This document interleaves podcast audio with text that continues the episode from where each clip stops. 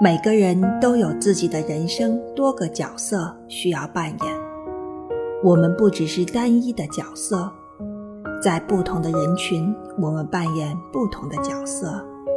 既然不同的人群里，我们有不同的身份，那就需要我们用不同的身份的语言与行为与之匹配。就像参加不同场合的活动，我们需要穿着不同的服饰一样。在不同身份间灵活转换，即使不同身份，也会表现出不同的人格特质。这本就是我们人生的一部分。